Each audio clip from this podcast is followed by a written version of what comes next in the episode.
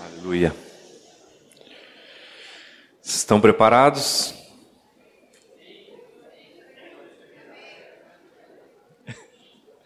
Nem olhos viram, nem ouvidos ouviram. Amém, queridos. Eu sei que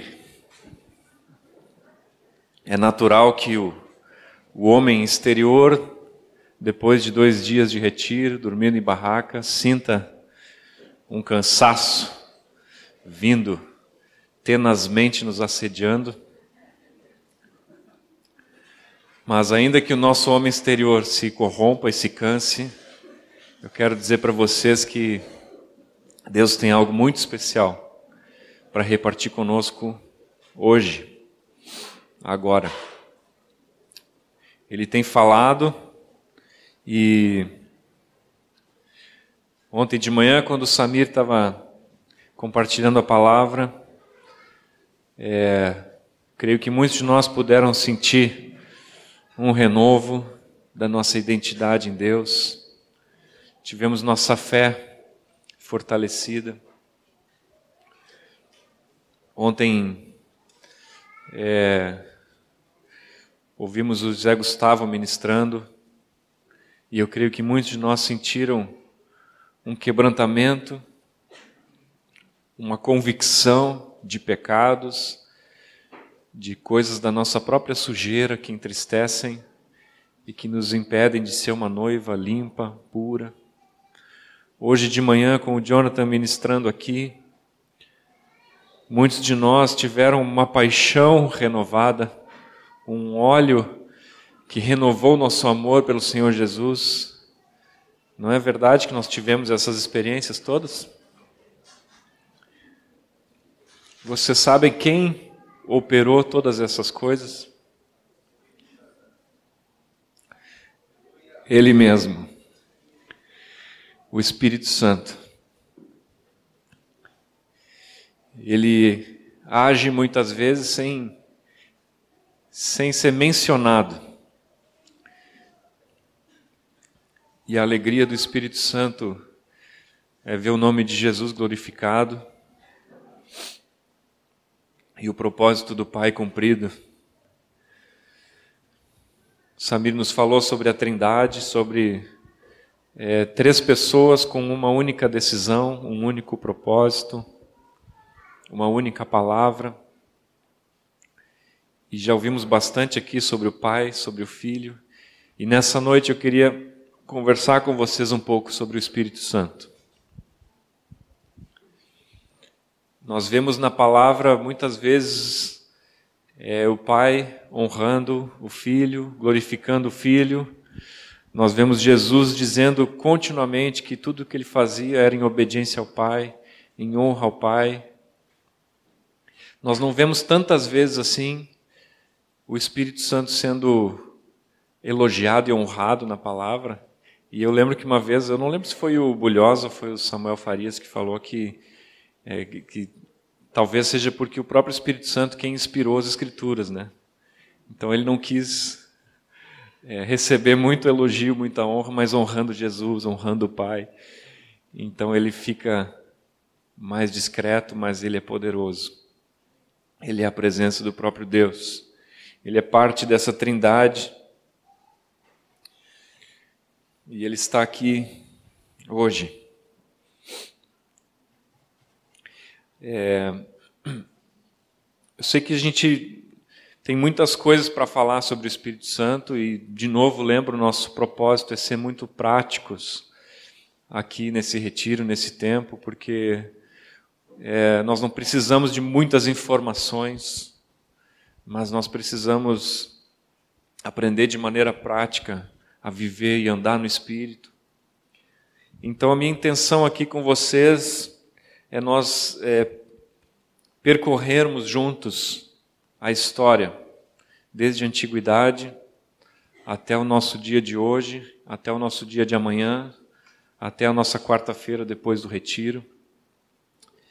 E eu quero mostrar para vocês mais uma vez, desde o início, como é a atuação do Espírito Santo. E qual é o coração de Deus com relação ao Espírito Santo desde o princípio dos tempos. E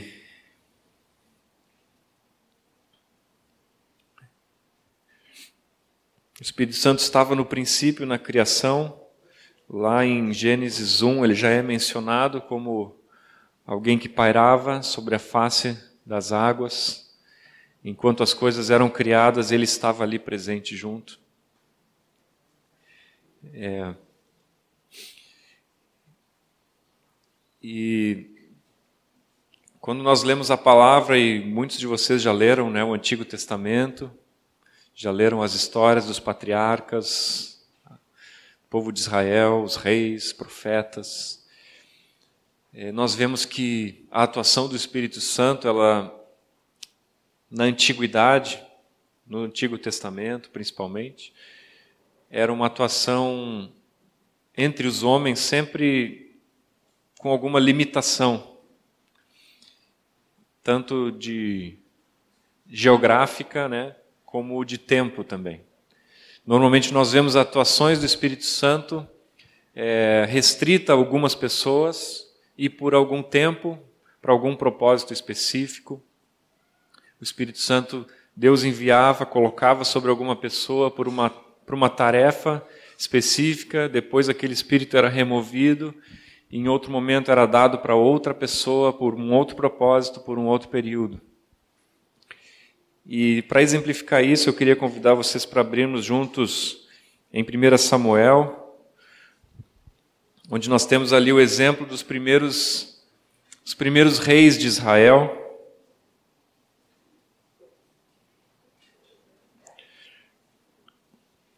Capítulo 10, primeiro, vamos abrir.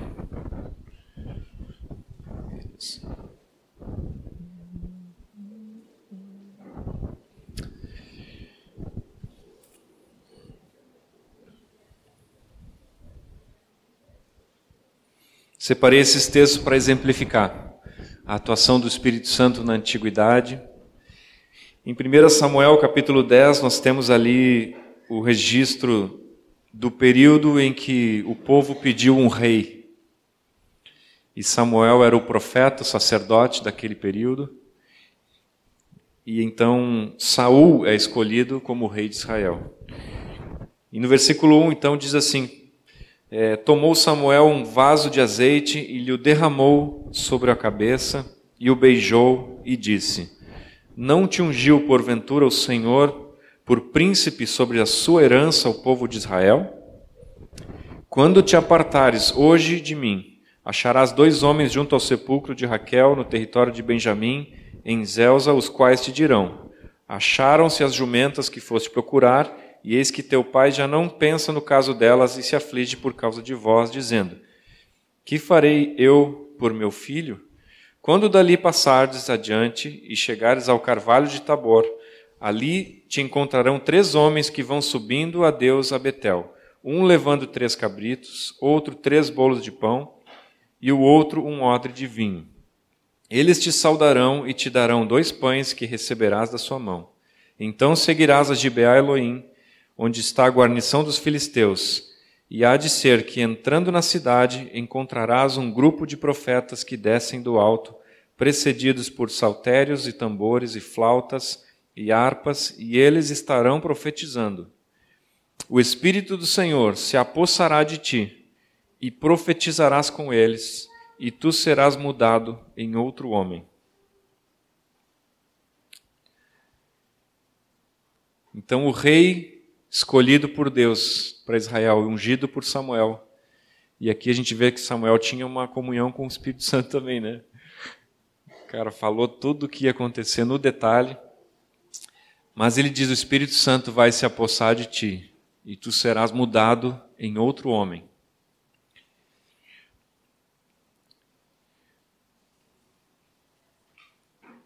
O Espírito Santo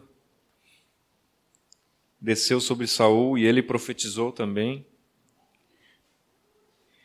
E de fato foi transformado em um outro homem, né? Todos nós sabemos a história de Saul. Ele é, teve seu coração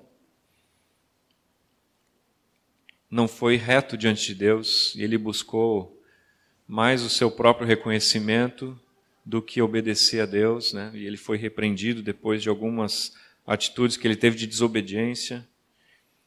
E então Deus decide que o reino seria tirado dele e seria dado a Davi, que Deus tinha escolhido. E olha só como é a atuação do Espírito Santo nessa situação. É, nós estamos no capítulo 10, né? Então vamos para o capítulo 16 de 1 Samuel.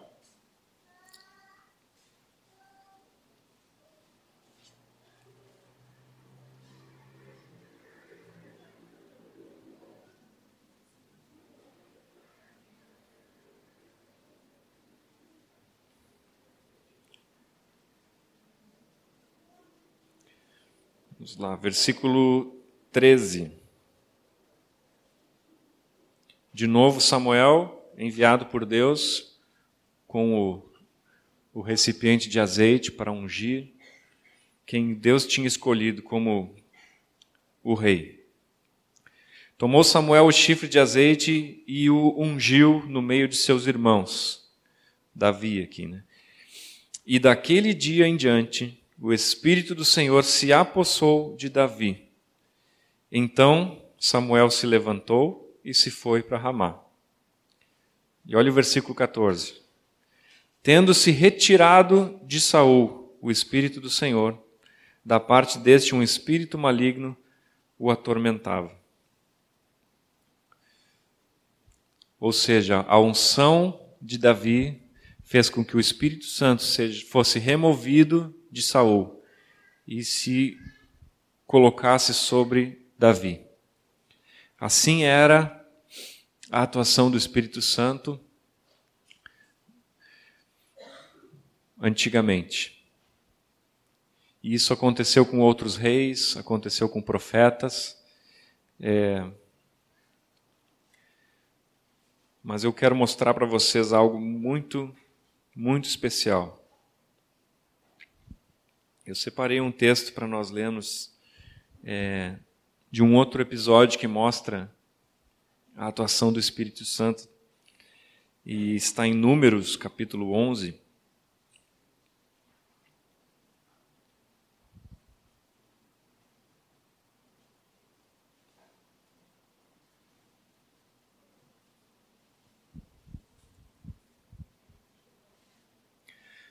Aqui nós temos um outro contexto, né? já é o povo de Israel aqui recém-saído do Egito, Moisés, um homem ungido pelo Espírito Santo, né? nós sabemos disso.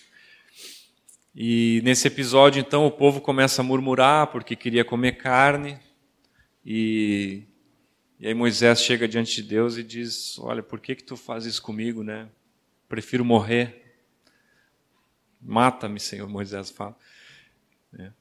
Mas ali Deus diz assim para Moisés, né, se por acaso se encurtou a mão do Senhor, é, então, para aliviar a carga de Moisés, o Senhor dá a ele uma direção de que ele escolha 70 anciãos dentre o povo para levarem a carga junto com ele, antes então de providenciar as codornizes que alimentariam o povo de carne ele então, Deus dá essa instrução: escolhe 70 anciãos, e aí Deus diz assim: Eu vou tirar do espírito que está em ti e vou distribuir um pouco com esses 70 para que eles levem a carga contigo. Deus, sempre que Ele chama alguém para servi-lo, Ele capacita com uma porção do Espírito Santo. Nós não podemos fazer nada para Deus de nós mesmos. E nesse texto tem algo muito especial é, a partir do versículo 24, Números 11, 24. Saiu, pois, Moisés e referiu ao povo as palavras do Senhor, e ajuntou setenta homens dos anciãos do povo, e os pôs ao redor da tenda. Então o Senhor desceu na nuvem e lhe falou, e tirando do espírito que estava sobre ele, o pôs sobre aqueles setenta anciãos. Quando o Espírito repousou sobre eles, profetizaram, mas depois nunca mais. Foi algo temporário. Porém, no arraial ficaram dois homens.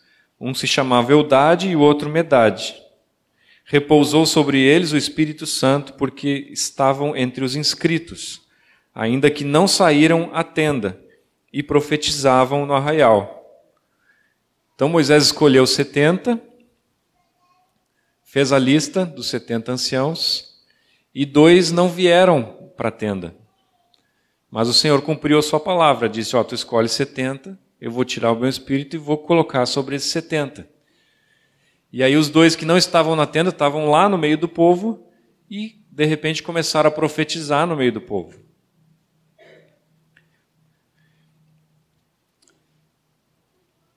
Então correu um moço e o anunciou a Moisés e disse: Eudade e Medade profetizam no arraial. Josué, filho de Num, servidor de Moisés, um dos seus escolhidos, respondeu e disse: Moisés, meu senhor, proíbe-lhe. Porém, Moisés lhe disse: Tens tu ciúmes por mim?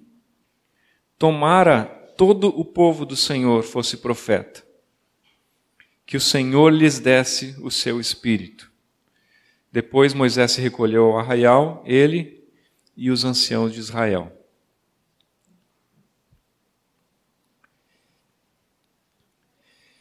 É, certamente naquele tempo, Moisés era o homem que melhor conhecia a Deus. Deus falava com ele face a face. E aqui nós vemos algo muito profundo nesse texto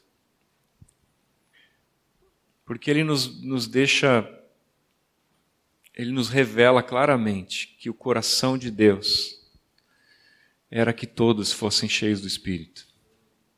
Já naquele tempo, muito antes de nós termos a vinda de Jesus, de nós termos o derramamento do Espírito que nós conhecemos do livro de Atos, Deus já revelava o seu coração.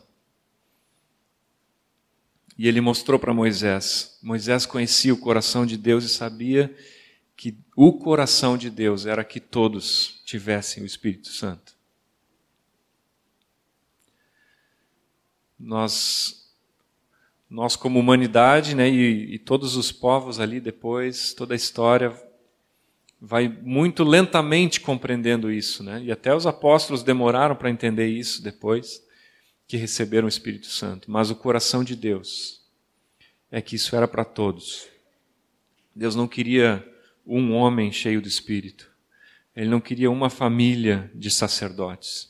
Ele não queria uma tribo só de levitas. Ele não queria só um povo. Ele queria todos cheios do Espírito. E eu queria que vocês começassem a guardar isso com, no coração enquanto nós avançamos na história, porque isso nos gera fé. Isso vai produzindo em nós uma expectativa daquilo que vai se cumprir lá na frente. Faz de conta que nós estamos vivendo aqui. Isso é 1400 anos antes de Cristo, ou, ou até mais, não sei. Os estudiosos aí depois podem fazer as contas. Mas imagine que nós estamos lá e Deus começa a revelar o seu coração. E nós aos poucos vamos entendendo o que Deus quer. Ezequiel 36, 26 e 27 tem uma profecia. Tem muitas outras, eu separei bem poucas aqui para nós avançarmos. Mas em Ezequiel 36, 26, Ezequiel profetizou Deus falando ao povo, dizendo: Dar-vos-ei coração novo, e porei dentro de vós um espírito novo. Tirarei de vós o coração de pedra e vos darei coração de carne. Porei dentro de vós o meu espírito e farei que andeis nos meus estatutos e guardeis os meus juízos e os observeis. Um povo que vivia debaixo de uma lei, muitas vezes Deus profetiza: um dia eu vou imprimir essa lei no coração de vocês, eu vou colocar um espírito novo dentro de vocês eu vou fazer com que vocês andem nos meus caminhos, pelo Espírito que vai ser dado a vocês. Profecia de Joel 2, nós conhecemos porque ela foi relembrada por Pedro no dia de Pentecostes, Joel 2, 28 e 29. E acontecerá depois que derramarei o meu espírito sobre toda a carne. Os vossos filhos, vossas filhas profetizarão, os vossos velhos sonharão, os vossos jovens terão visões, até sobre os servos e sobre as servas derramarei o meu espírito naqueles dias.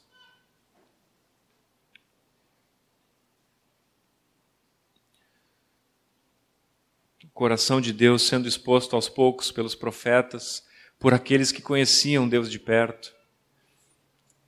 Os que estavam longe ainda talvez não entendiam, tentavam obedecer às leis, sendo vivendo por meio de alianças, por períodos. Mas Deus tinha algo mais.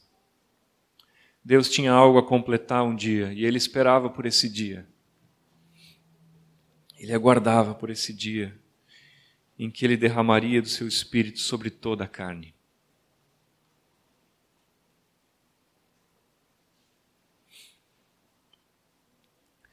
E então chega um período, agora já estamos aí séculos à frente, talvez o último dos grandes profetas, João Batista, é enviado por Deus.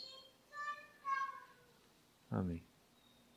E eu acho que, eu não sei se tem algum outro testemunho nas Escrituras de alguém que foi cheio do Espírito já no ventre materno, mas a palavra afirma isso sobre João Batista que ele foi cheio do Espírito já na barriga da sua mãe. E ele profetizou. Já chegando muito perto do cumprimento das profecias, ele disse, quando foi perguntado se ele era o Messias, ele diz: Eu, na verdade, vos batizo com água, mas vem o que é mais poderoso do que eu, do qual não sou digno de desatar-lhe as correias das sandálias. Ele vos batizará com o Espírito Santo e com fogo. O dia estava chegando. E então Jesus é revelado, o Verbo se fez carne, habita entre nós, cheio de graça e de verdade. E nós temos ali o relato de Lucas, capítulo 3, tem uma sequência é, onde começa ali o versículo 21, se quiserem acompanhar, Lucas 3, 21. O próprio Jesus foi batizado por João Batista, e aconteceu que, ao ser todo o povo batizado, também o foi Jesus. E estando ele a orar, o céu se abriu, e o Espírito Santo desceu sobre ele em forma corpórea como pomba. E ouviu-se uma voz do céu: Tu és meu filho amado em ti me comprazo. Pai, Filho e Espírito Santo juntos, na mesma cena. O Filho sendo batizado como um homem, o Espírito descendo sobre ele e o Pai testificando: Esse é o meu Filho amado. E aí nós viramos o capítulo, Lucas 4, versículo 1 já tem já tem uma frase diferente ali entre vírgulas. Jesus, vírgula, cheio do Espírito Santo, voltou do Jordão logo após o batismo e foi guiado pelo mesmo Espírito ao deserto.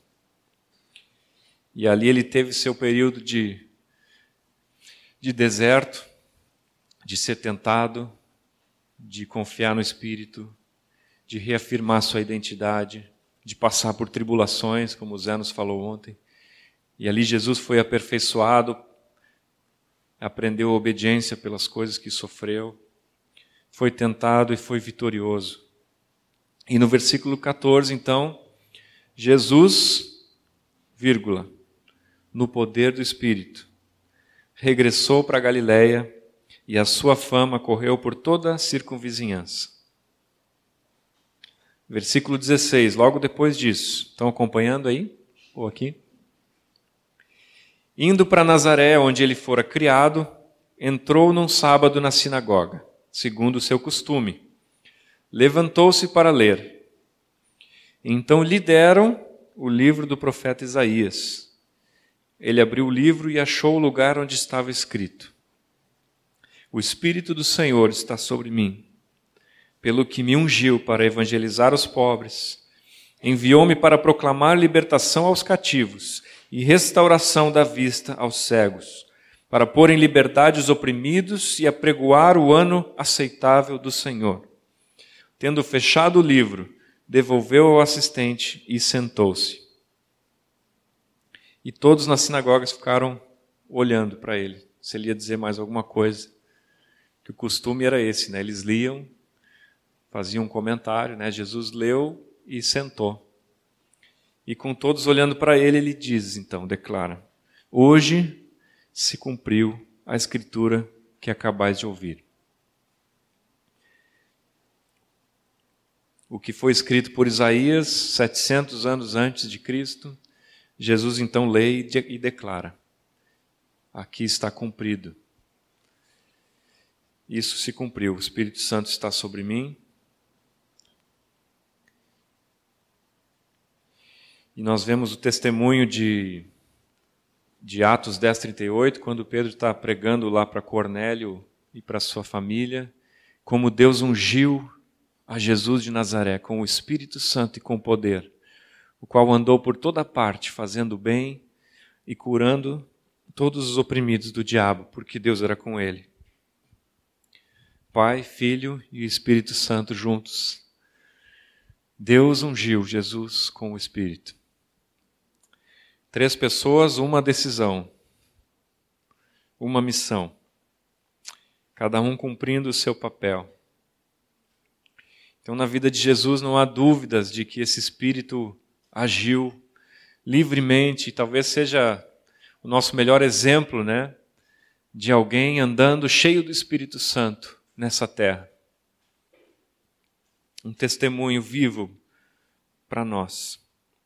E Jesus não só foi cheio do Espírito Santo, mas é, principalmente no final do seu tempo com os discípulos, ele começou a falar cada vez mais sobre o Espírito Santo. E assim, eu não quero ler todos os textos sobre isso, né? Mas ele disse, nós já foi citado aqui, né, que Jesus um dia falou que quem tem sede vem a mim, do seu interior fluirão rios de água viva. E aí João que escreveu isso diz assim, isso ele disse com respeito ao Espírito Santo que haveria de vir. Quando Jesus disse isso, talvez ninguém entendeu muito bem, né? Mas João, escrevendo o Evangelho já depois, cheio do Espírito, ele diz: Isso Jesus falou a respeito do Espírito Santo que viria. Que até aquele momento o Espírito não havia sido dado ainda, porque Jesus ainda não havia sido glorificado.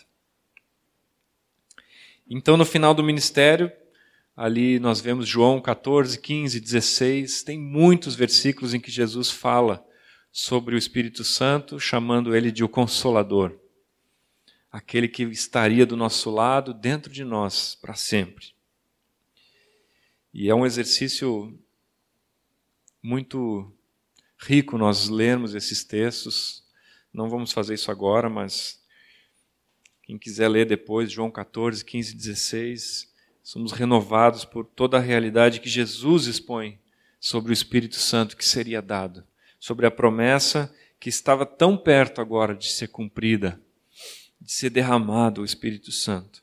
E Jesus disse: Ele vai dar outro consolador, outro como eu, mas ele vai estar sempre com vocês, o Espírito da Verdade. Consolador, o Espírito Santo que o Pai enviará em meu nome, esse ensinará a vocês todas as coisas, fará com que se lembrem de tudo que eu lhes disse. João 14, 26. Quando, porém, vier o Consolador, que eu enviarei a vocês da parte do Pai, o Espírito da Verdade, esse dará testemunho de mim. E vocês também testemunharão. João 15, 26 e 27. Em João 16, mas eu lhes digo a verdade, é melhor para vocês que eu vá, porque se eu não for, o Consolador não virá para vocês. Mas se eu for, eu o enviarei. E quando ele vier, convencerá o mundo do pecado, da justiça e do juízo. Tenho ainda muito para lhes dizer, João 16, 12, mas vocês não podem suportar agora. Porém, quando vier o Espírito da Verdade, ele os guiará em toda a verdade.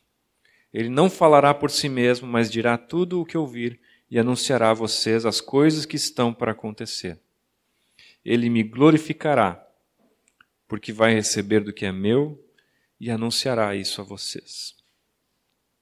Esse é o Consolador. Esse é o Espírito Santo, o Espírito da verdade.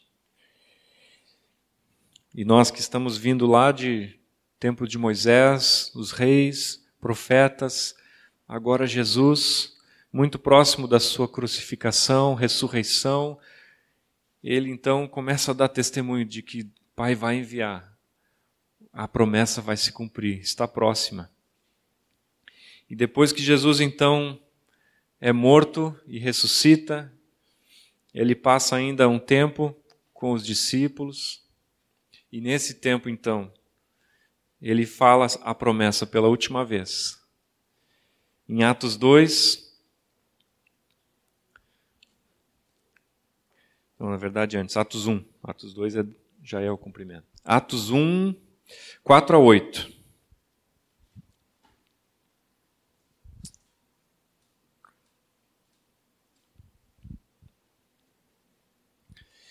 E comendo com eles, deu-lhes esta ordem: não se afastem de Jerusalém, mas esperem a promessa do Pai, a qual vocês ouviram de mim.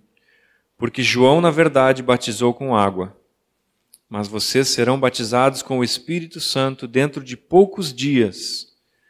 Então os que estavam reunidos com Jesus lhe perguntaram: Será esse o tempo em que o Senhor irá restaurar o reino a Israel? Jesus respondeu: não cabe a vocês conhecer tempos ou épocas que o Pai fixou pela sua própria autoridade.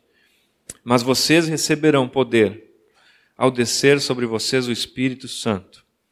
E serão minhas testemunhas, tanto em Jerusalém como em toda a Judéia e Samaria e até os confins da terra. Não se afastem de Jerusalém. Esperem. Dentro de poucos dias, a promessa vai se cumprir.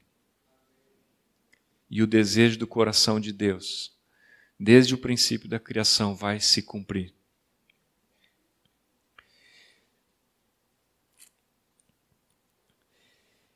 Então nós chegamos agora em Atos 2, que o Jonathan leu hoje, no início. Ao cumprir-se o dia de Pentecostes, versículo 1, Estavam todos reunidos no mesmo lugar. De repente veio do céu um som, como de um vento impetuoso, e encheu toda a casa onde estavam assentados, e apareceram distribuídas entre eles línguas como de fogo, e pousou uma sobre cada um deles. Todos ficaram cheios do Espírito Santo e passaram a falar em outras línguas, segundo o Espírito lhes concedia que falassem.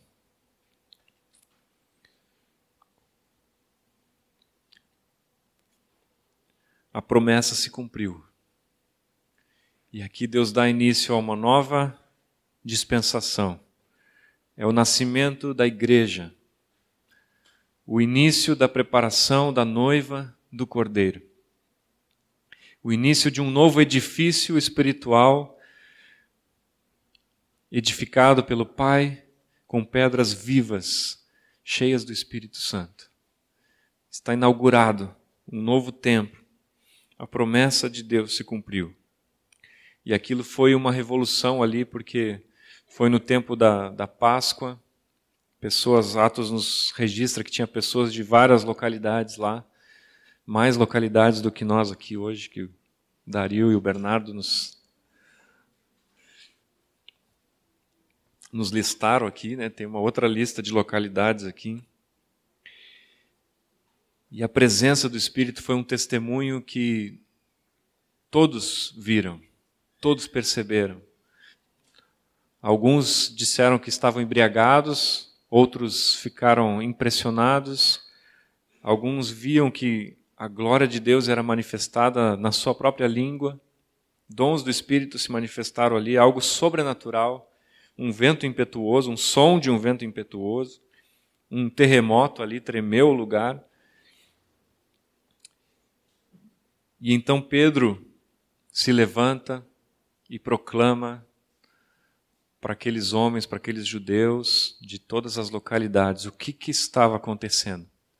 E ele relembra então essa história, né, lembra a, profecia de Joel e diz: é isso que está acontecendo aqui. Se cumpriu a profecia. E Jesus de Nazaré foi morto, ressuscitou, foi exaltado e derramou isso que vocês estão vendo como tinha sido profetizado. E no final dessa proclamação, então, o povo fica com o coração compungido, por causa do poder do Espírito que já estava se manifestando ali. E eles perguntam, irmãos, o que faremos? E aí nós conhecemos muito bem esse texto, né? Atos 2:38. Pedro responde: Arrependei-vos e cada um de vós seja batizado em nome do Senhor Jesus Cristo para a remissão dos vossos pecados, e recebereis o dom do Espírito Santo. Pois para vós outros é a promessa, para os vossos filhos e para todos os que ainda estão longe, isto é, para todos quantos o Senhor nosso Deus chamar. Aqui, pelo Espírito, Pedro é movido a declarar que essa promessa é para todos vocês. Ele fala para os judeus, vocês que crucificaram a Jesus, que rejeitaram o Filho, essa promessa é para vocês também. Arrependam-se, sejam batizados e vocês também vão receber o dom do Espírito Santo. Alguns capítulos depois, nós vamos, vemos Pedro indo então até a casa de Cornélio, e aqui, mesmo Pedro tendo dito que é para para todos, ele mesmo não tinha entendido ainda que era para os gentios também, né? Ainda pensava que era algo para os judeus. E aí nós vemos ali a sequência de Atos, é, e nós vemos alguns capítulos adiante, então, o Espírito Santo se derramando sobre Cornélio, sua família, seus amigos, todos aqueles gentios que ele tinha reunido. O Espírito Santo não esperou a, a a permissão de Pedro, né, deixou no meio da pregação de Pedro, ele se derramou para testemunhar e para deixar bem claro que era para todos, que não era só para os judeus, que não era só para alguns, era para todos. E eu sei que eu estou repetindo bastante isso, né? Que é para todos. Porque porque Deus falou isso comigo umas duas semanas atrás. E ia contar um testemunho bem bem simples. É, eu estava conversando com o, com o Rogério, um dos nossos pastores querido, e nós oramos juntos e eu contei para ele sobre a preparação que nós estávamos tendo, tendo aqui para o retiro. E, e nós conversando e orando juntos, ele me contou um testemunho. E ele foi levar o carro para trocar o óleo numa oficina é, próximo lá da casa dele. E quando ele chegou na oficina, é, ele foi recebido por um mecânico e o Senhor falou para o Rogério: pergunta para ele se ele sabia que a promessa é para ele também. E o Rogério ficou surpreso, assim, né? Porque, ah, mas ele, ele nem conhece Jesus, ele não, ele não sabe nada. Mas o Senhor falou para o Rogério: a promessa é para ele também. Então o Rogério aproveitou o gancho ali do óleo, né? né? A oficina fica a dica aí, anotem. E perguntou para aquele homem: sabia que a promessa do Espírito Santo é para ti também? E o homem não entendeu, né? Como era esperado, mas ele pôde testemunhar. E quando eu saí de lá, né, conversei com o Rogério, nós oramos e e no dia seguinte de manhã cedo, estava dirigindo o carro sozinho e eu me lembrei desse testemunho e eu comecei a chorar dentro do carro. Fiquei com os olhos cheios de lágrima por uma realidade, uma revelação tão simples. Lembrando do testemunho do Rogério no dia anterior, o Espírito Santo me falou: sabia que a promessa é para todos? E o Espírito Santo me falou claramente que essa palavra era para ser dita aqui hoje. E que essa palavra ela está derrubando fortalezas na mente de alguns talvez, destruindo sofismas, é, ontem o Zé nos falou que as doutrinas elas são essenciais para nós entendermos, nós reconhecermos ao Senhor, mas elas não são suficientes. E muitas vezes o conhecimento intelectual pode roubar de nós a revelação do coração do Pai, do coração de Deus. E o conhecimento intelectual ele pode nos levar a, a andar em círculos, em, em, em teorias, em doutrinas que sem a vida do Espírito, sem a revelação do Pai, elas não vão nos levar a lugar nenhum e vão nos impedir até de experimentar realidades espirituais simples. A simplicidade e pureza devidas a Cristo, o Senhor nos falou já aqui, Ele quer nos guardar de sermos enganados pela serpente. Então eu quero dizer para vocês com muita clareza: não permitam que doutrinas roubem de vocês a revelação do coração de Deus, de que Ele prometeu o Espírito Santo para todos.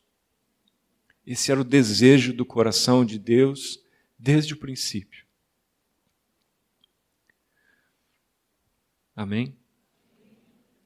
Não se deixe confundir. Né? Às vezes a gente se perde em coisas tão.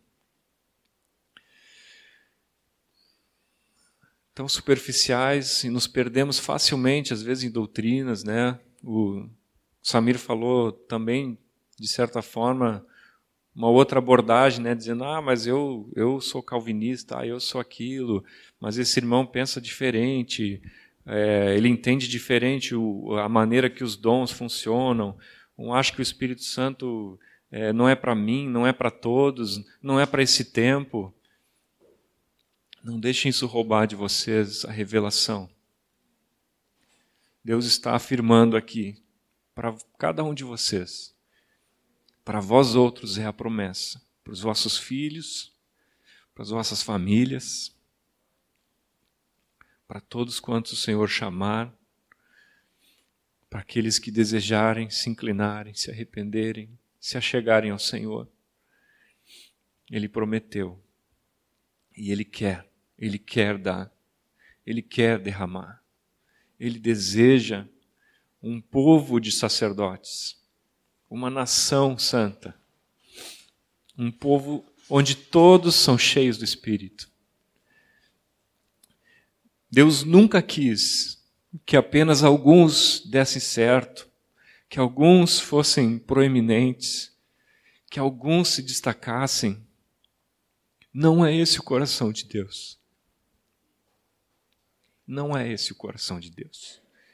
Ele quer um povo inteiro incendiado pelo Espírito. Um fogo que toma conta do seu povo, não se distingue mais as pessoas, as personalidades, mas é o povo de Deus. É a igreja, é a sua noiva. Guardem isso no coração. Recebam, deixem que essa palavra tire de vocês toda a incredulidade, toda dúvida com relação a isso. É para cada um de vocês, sim. O fogo do Espírito Santo é para cada um de vocês. Amém. Aleluia.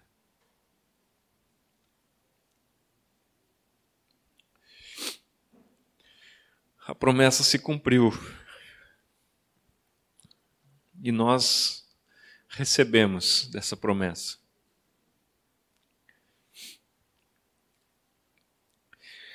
É,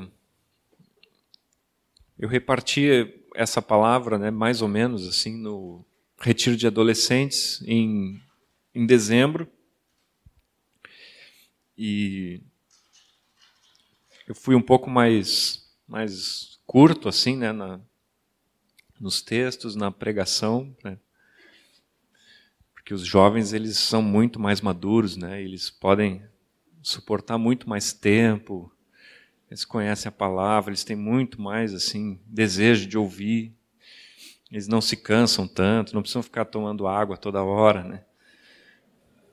Não é uma indireta lá para o irmão que está na água lá, né?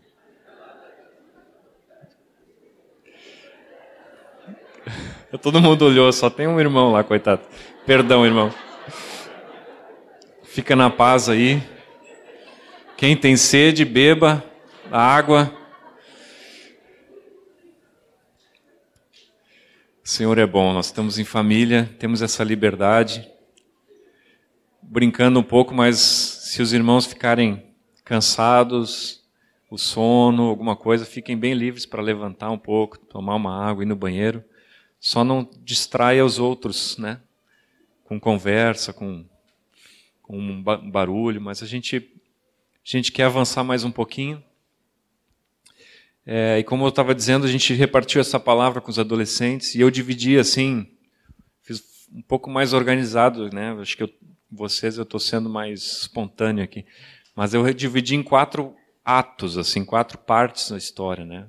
Aqui eu também fiz, eu só não enfatizei os capítulos aqui, né? Mas o primeiro ato é a antiguidade, no princípio, como era a atuação do Espírito Santo no Antigo Testamento. O segundo ato era na vida de Jesus, que nós falamos aqui. O terceiro ato era no surgimento da igreja. E aí eu chamei no retiro de adolescentes o quarto ato de segunda-feira. Que o retiro era sexta, sábado e domingo, né? Então acho que seria lógico a gente mudar, né, para quarta-feira, então. Essa última parte.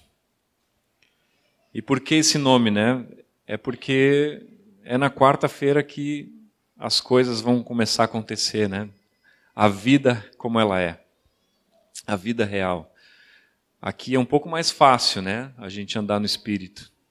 Com 300 pessoas andando no espírito ao redor, fica um pouquinho mais fácil, né? Com louvor, palavra, todos os dias, de manhã e à noite, a gente é um pouco mais facilmente edificados né? e fortalecidos na nossa fé.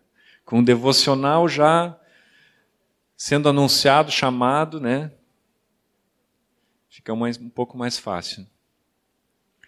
Mas existe um chamado para nós vivermos no Espírito na quarta-feira, na quinta, na sexta, sábado, no domingo, na segunda, todos os dias.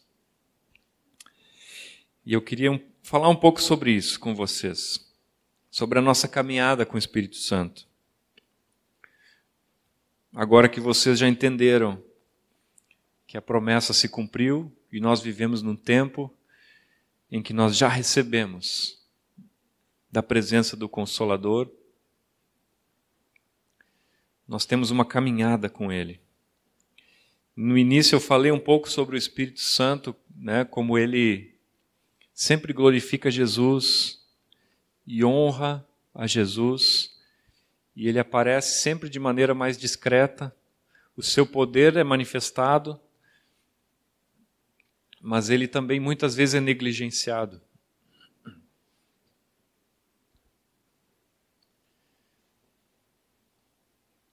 E nós precisamos aprender a como viver no Espírito e alegrar o Espírito.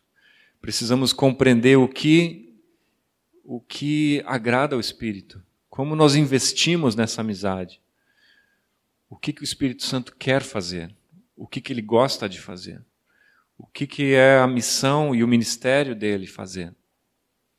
E se nós compreendemos essas coisas, nós podemos investir nessas coisas para que Ele tenha cada vez mais espaço entre nós e na nossa vida.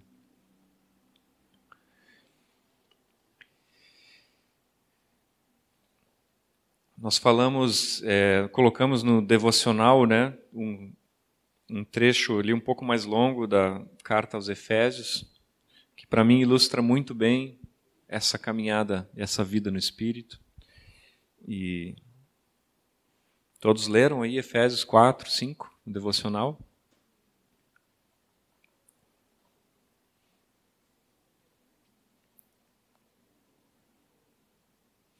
Vamos abrir então Efésios 4.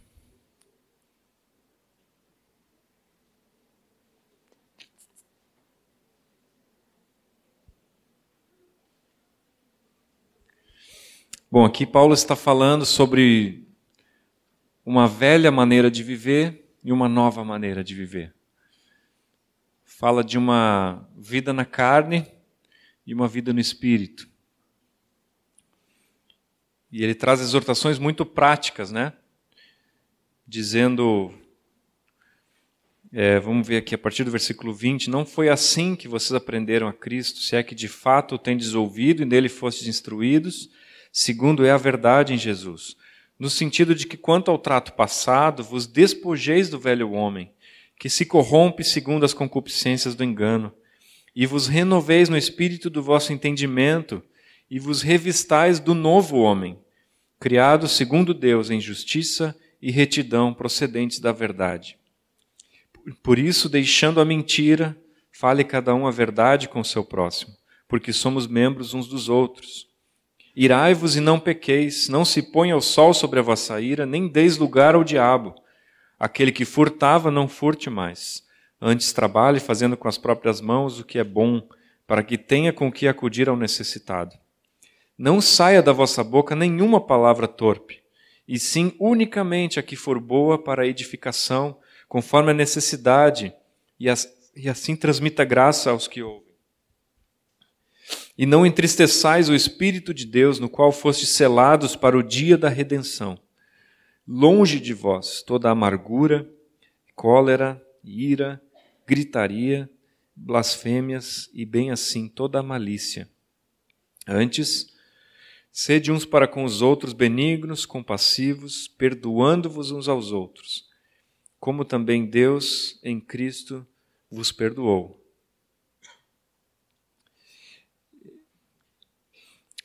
Eu já compartilhei isso entre os jovens em algum, algum momento, em retiro também, mas uma vez eu fiquei, parei nesse texto e fiquei me perguntando o que, que entristece o espírito e consequentemente eu queria saber o que alegra o espírito, né? Que era o que me interessava mais. E, e não demorei muito para perceber que a palavra de Paulo de não entristeçais o espírito de Deus, ela está no meio de um monte de coisas que Paulo diz para nós não fazermos. Né? Então fica muito claro que essas coisas que Paulo está exortando, ó, não sejam assim, não falem assim, não façam assim. São coisas que entristecem o espírito, né? Concordam? E grande parte dessas coisas aqui tem a ver com a nossa nossa língua, nossa maneira de falar, nossa maneira de expressarmos, nossa maneira de tratarmos uns aos outros. Fala de amargura, de ira, de gritaria, blasfêmia, malícia, palavras sujas. E ali tem um antes, né? Sede uns para com os outros benignos, compassivos, perdoando uns aos outros, como Deus em Cristo vos perdoou. E aí eu comecei a perceber mais uma dica. Paulo começa a inverter e dizer: não sejam assim, pelo contrário, façam como Deus em Cristo fez. Sejam benignos, compassivos, perdoem. E aí o capítulo seguinte começa dizendo o seguinte: Sede, pois, imitadores de Deus, como filhos amados, e andai em amor como também Cristo nos amou e se entregou a si mesmo por nós, como oferta e sacrifício a Deus em aroma suave. A carta de Paulo não tinha uma divisão de capítulos, né? não terminava ali o 4 Então esse esse ser de imitador está na sequência, né? Antes, sejam benignos, compassivos, perdoando e sejam imitadores de Deus, como filhos amados. E andar em amor como também Cristo nos amou e se entregou a si mesmo por nós. E aí ele volta a falar de obras das trevas, de impurezas, de cobiça, palavras vãs, coisas inconvenientes. Para mim ficou muito claro a lição nessa, nessa ocasião em que eu estava analisando, estudando isso, né?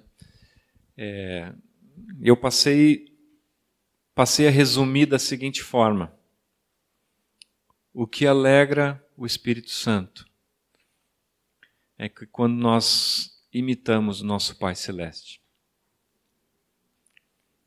e tudo aquilo que não tem nada a ver com o caráter do nosso Pai Celeste, isso entristece o espírito.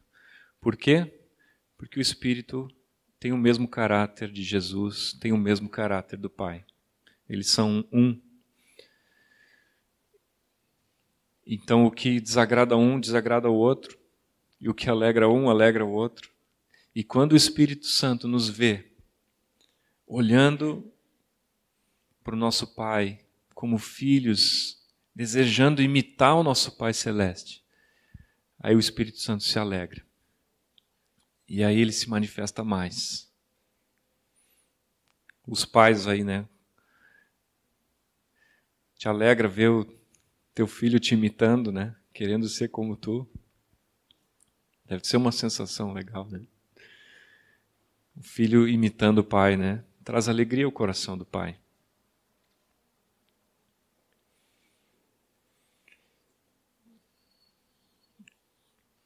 E sempre que nós falamos sobre essas coisas, é,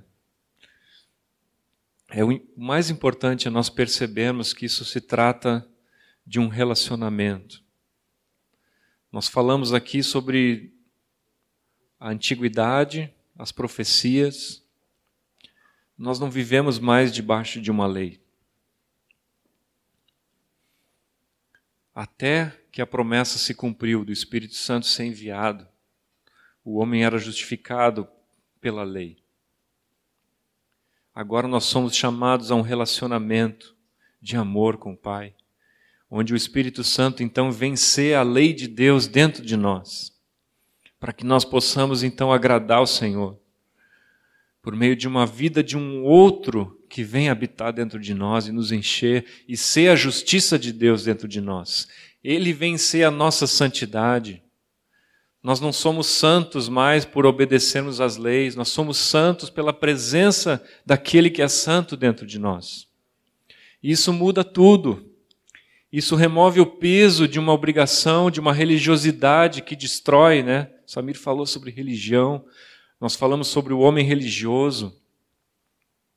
Não é lei. E se nós olharmos Gálatas 5, quando ele fala lá dos, das obras da carne e dos frutos do espírito, ele começa dizendo: Para a liberdade foi que Cristo nos libertou. Permanecei, pois, firmes e não vos submetais de novo ao jugo de escravidão. Porque em Cristo Jesus nem a circuncisão nem a incircuncisão tem valor algum, mas a fé que atua pelo amor. E no versículo 16 ele começa a dizer: Digo, porém, andai no espírito e jamais satisfareis a concupiscência da carne. Porque a carne milita contra o espírito e o espírito contra a carne, porque são opostos entre si, para que não façais o que porventura seja do vosso querer. Mas se, estou, se sois guiados pelo espírito, não estás sobre a, sobre a lei. E aí ele fala as obras da carne, prostituição, impureza, lascívia, idolatria, feitiçarias, inimizades, porfias, ciúmes, iras, discórdias, dissensões, facções, invejas, bebedices, glutonarias e coisas semelhantes a estas, a respeito das quais eu vos declaro, como já outrora vos preveni, que não herdarão o reino de Deus os que tais coisas praticam. Mas o fruto do Espírito é amor, alegria, paz, longanimidade, benignidade, bondade, fidelidade, mansidão, domínio próprio. Contra estas coisas não há lei, e os que são de Cristo Jesus crucificaram a carne com as suas paixões e concupiscências. Se vivemos no Espírito, andemos também no Espírito.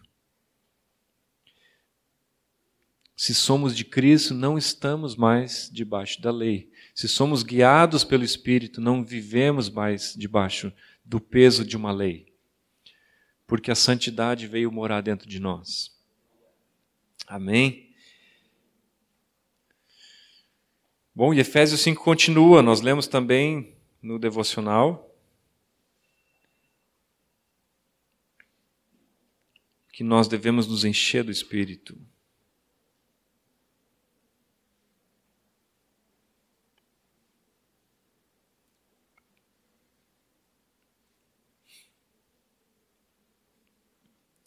Versículo 15, Efésios 5. Portanto, vede prudentemente como andais, não como nécios, e sim como sábios, remindo o tempo, porque os dias são maus. Por esta razão, não vos torneis insensatos, mas procurai compreender qual a vontade do Senhor. E não vos embriagueis com vinho, no qual há dissolução, mas enchei-vos do Espírito, e olhei de novo a língua, né? Falando entre vós, com salmos, entoando e louvando de coração ao Senhor, com hinos e cânticos espirituais dando sempre graças por tudo a nosso Deus e Pai, em nome do nosso Senhor Jesus Cristo, sujeitando-vos uns aos outros no temor de Cristo.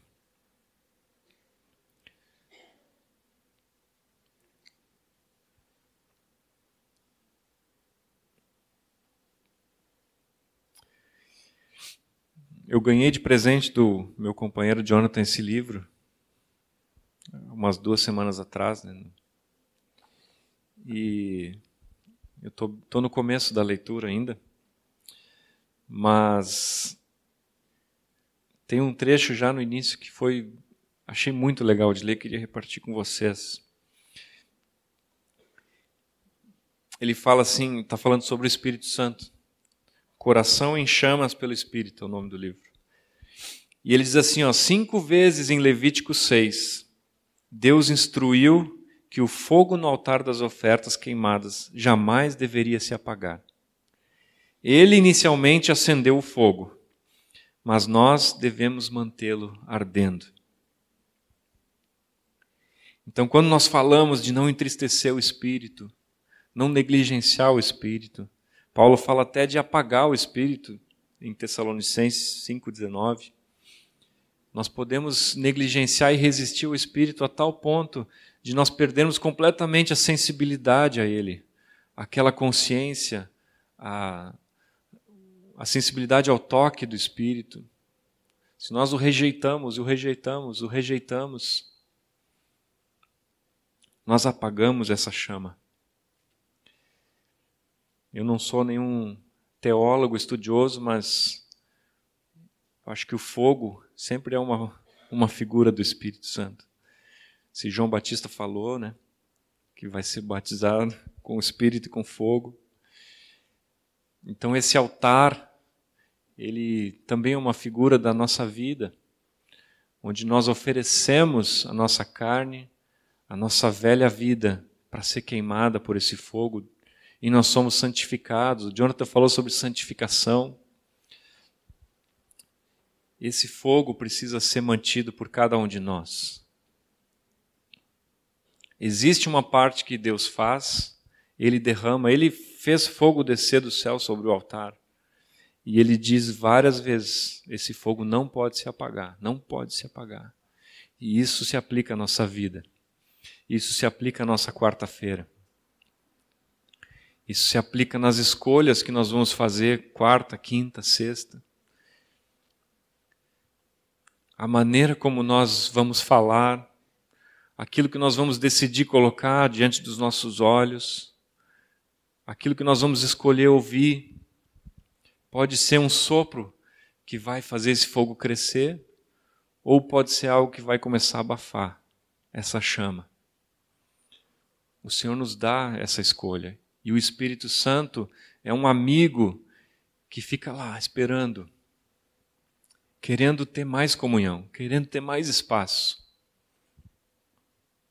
Mas assim como qualquer um dos nossos amigos, se a gente recebe, se eu receber o Samir na minha casa, eu vou querer agradá-lo. Se ele for fazer uma refeição lá, eu vou procurar fazer uma comida que ele goste. A gente sempre quer agradar os nossos amigos. Mas às vezes parece com o Espírito Santo, a gente. Falo por mim, né? Eu muitas vezes faço escolhas que entristecem o espírito.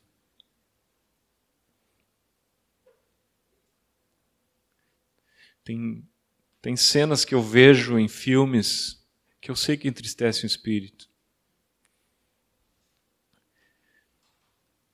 Tem minha maneira de falar, às vezes, ela não não reflete o caráter do meu Pai celeste. Mas o Espírito Santo é meu amigo e eu quero alegrá-lo. Eu quero manter essa chama acesa.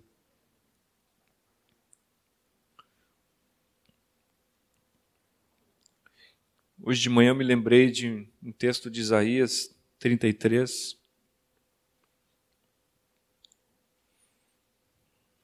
Se quiserem acompanhar, Isaías 33, 14. Eu estava lembrando desse fogo, lembrando desse livro, lembrando do fogo, e eu me lembrei desse versículo.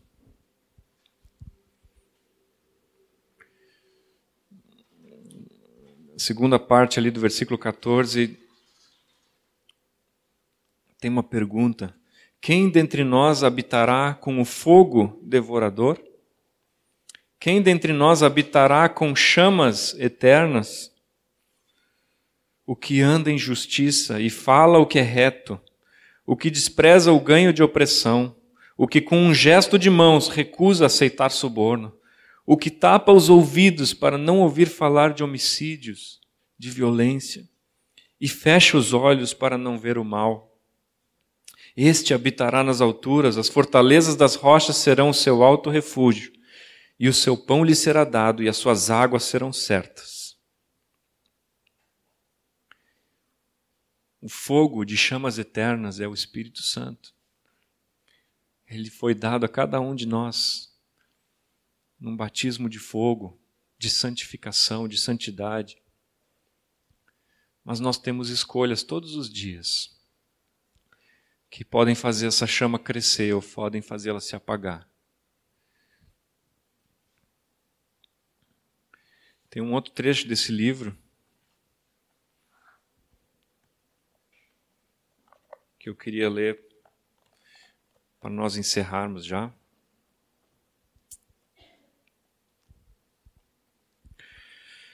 Qualquer que seja o custo devemos manter a chama do Espírito queimando no altar do nosso coração. A palavra grega para manter viva a chama, em 2 Timóteo 1,6, refere-se a um fole para estimular um pequeno fogo a tornar-se uma labareda. Isso exige esforço.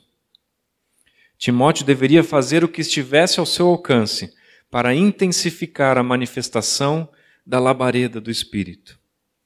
Nossa cooperação com o Espírito é essencial para a continuidade de um, ardor permanente, de uma espiritualidade radiante e de um zelo ardente.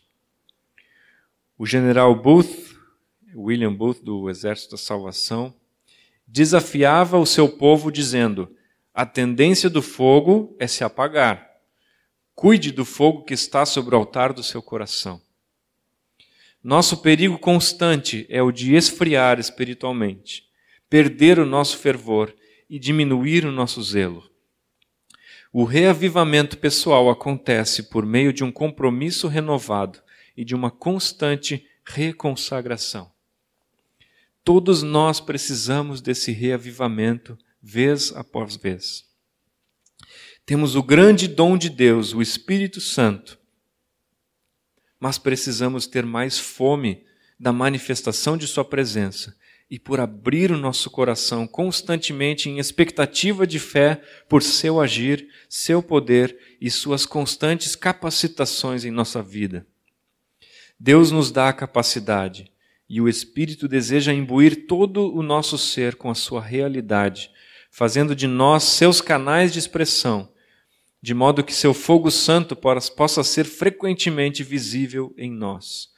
Precisamos escolher se iremos negligenciar o Espírito, apagar o Espírito ou alimentar a chama da presença do Espírito.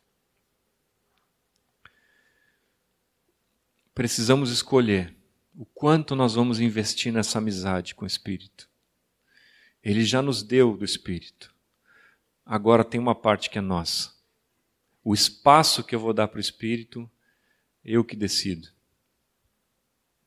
O quanto dele eu vou deixar se manifestar em mim é o quanto eu vou investir para que ele tenha esse espaço. Estão entendendo? Não é uma questão de lei, não é uma questão de religião, de novo.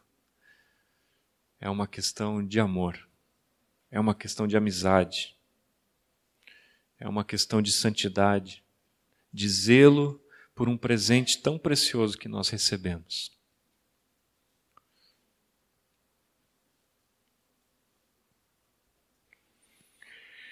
Eu sei que tem mais.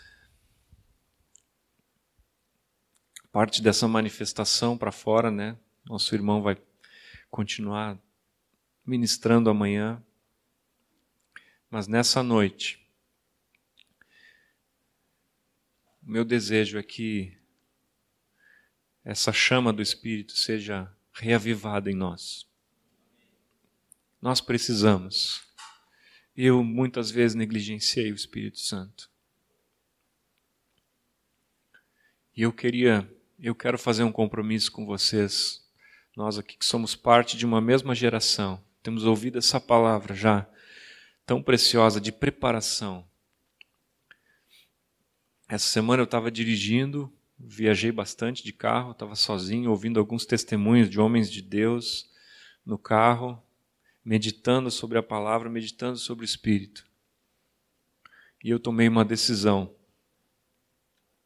E eu não falei para ninguém essa decisão ainda, mas vou falar aqui para vocês, como testemunhas contra mim.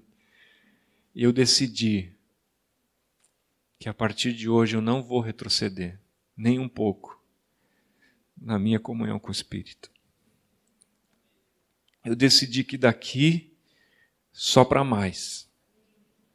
Eu não quero nunca olhar para trás e dizer: eu já tive mais do Espírito. Eu já tive mais, já experimentei mais, já fui mais amigo dele. Eu sei que eu não tenho força para isso, mas eu confio no Senhor. Aquele que é fiel, ele vai completar. Mas a minha decisão e eu digo isso diante de todos vocês, encorajando-os todos a terem a mesma decisão. Nós não vamos retroceder.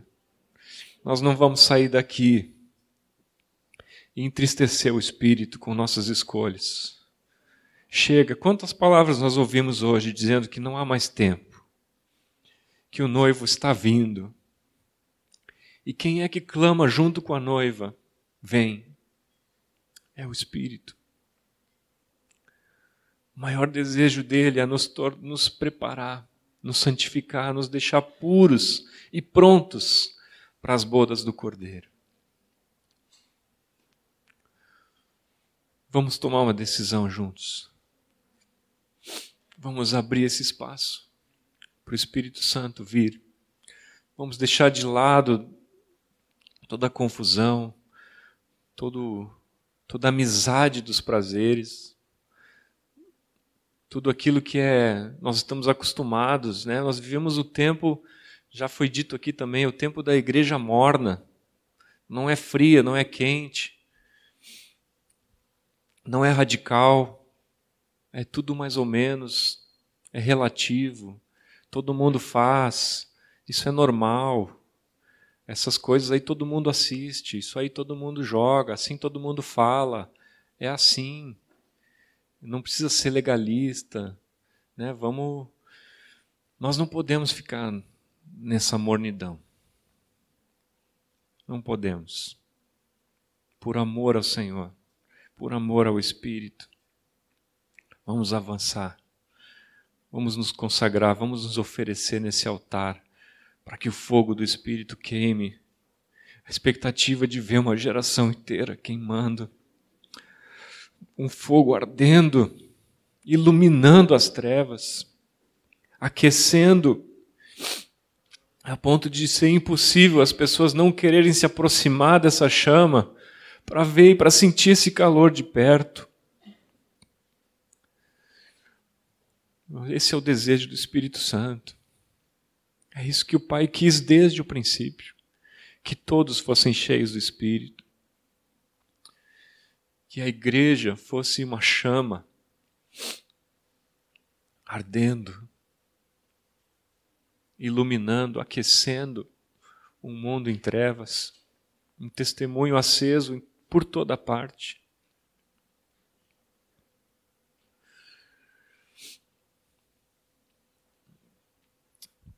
Oh, Espírito Santo, nós estamos aqui diante de Ti.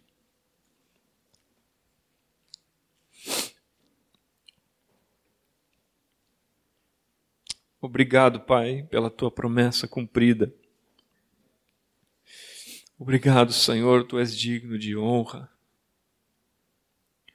Jesus foi glorificado, está à destra do Pai e derramou essa promessa.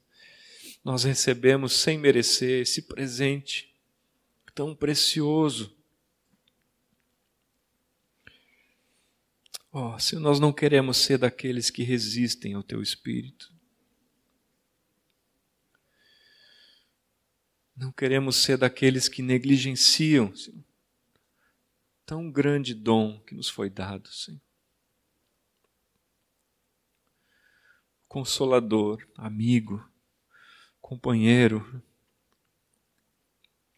nosso guia, nosso melhor amigo. Nós queremos que tu seja honrado em nossas vidas, Espírito Santo. Todos os dias, não aqui apenas, mas quando estivermos sozinhos, Senhor. A consciência da tua presença seja abundante na vida de cada um de nós.